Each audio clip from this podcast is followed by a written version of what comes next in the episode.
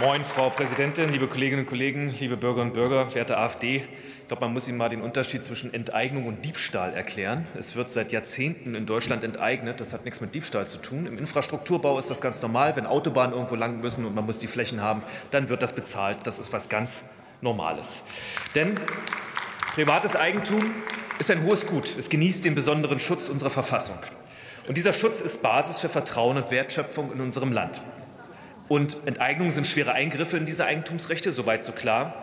Und deswegen sind sie auch nur in einem wirklich engen verfassungsrechtlichen Rahmen nach Artikel 14 des Grundgesetzes überhaupt möglich, und zwar mit einer entsprechenden Entschädigung. Alles andere würde das Vertrauen in unseren Rechtsstaat gefährden, werte Damen und Herren. Denn der Staat hat den Auftrag, den Eigentum, äh, das Eigentum zu schützen. Aber es gibt Szenarien, in denen wir das Vertrauen in unseren Rechtsstaat nur gewährleisten, indem wir für das Interesse aller das Interesse Einzelner zurückstellen. Und es ist dabei wichtig, dass wir dieses konkrete Mittel auch für Krisenzeiten nutzen können. Denn in so einer Krise, ich glaube, das ist unbestritten, befinden wir uns jetzt. Und darum brauchen wir die Novelle des Energiesicherungsgesetzes, das wir, die wir gerade vorbereiten. Denn wir mussten nach dem Einmarsch wir mussten nach dem Einmarsch Russlands in die Ukraine lernen, dass Privateigentum nicht nur geeignet ist, Marktinteressen zu befriedigen und ein Angebot für die Nachfrage sicherzustellen. Nein, wenn es um, sicher, um kritische Infrastrukturen wie Gasspeicher, Pipelines und Ähnliches geht, können die auch als Waffe eingesetzt werden.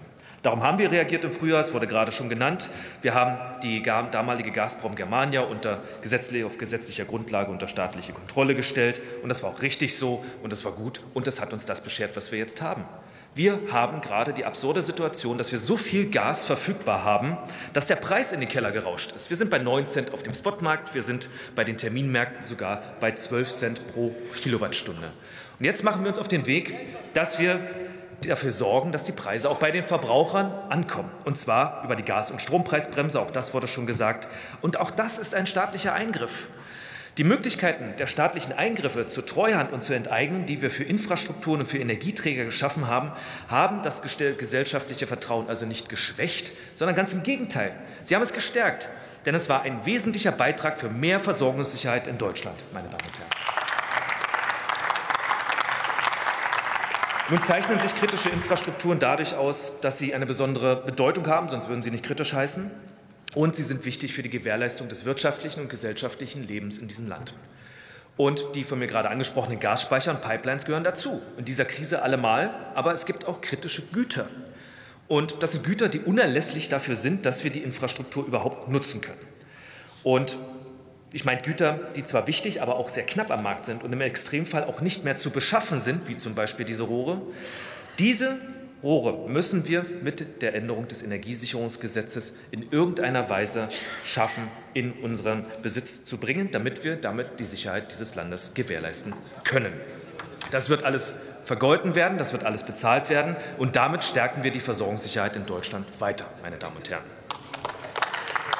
Oder anders gesagt, während sich die Union mit Strafen für Klimakleber beschäftigt, kümmert sich die Ampelkoalition um die großen Herausforderungen in diesem Land. Die Enteignung kritischer Güter ist zugegebenerweise sehr, ähm, sehr riskant und sehr abstrakt, aber es muss gemacht werden, damit wir sicherstellen können, dass wir weiterkommen in diesem Land und dass wir die Produktion und die einzelnen Heizungen im Land laufen lassen können. Deswegen haben wir auch frühzeitig entschieden, LNG-Infrastruktur an den deutschen Küsten aufzubauen, um Flüssigkeiten, äh, Flüssiggas beziehen zu können. Wilhelmshaven, Brunsbüttel, Stade, Lubmin. Das muss ich jetzt alles nicht wiederholen.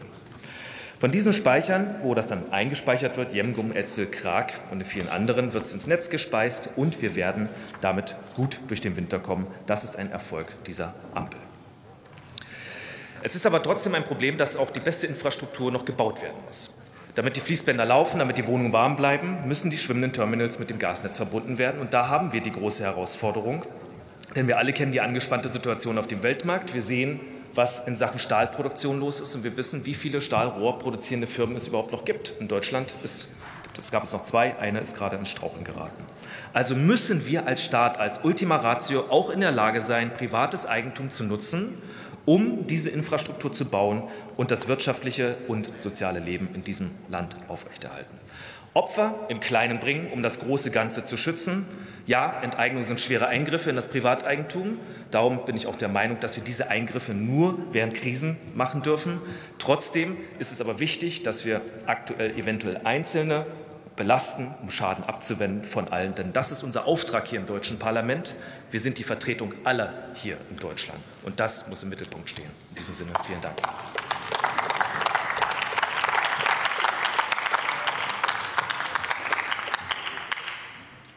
Für die CDU-CSU-Fraktion hat nun Dr. Georg Kippe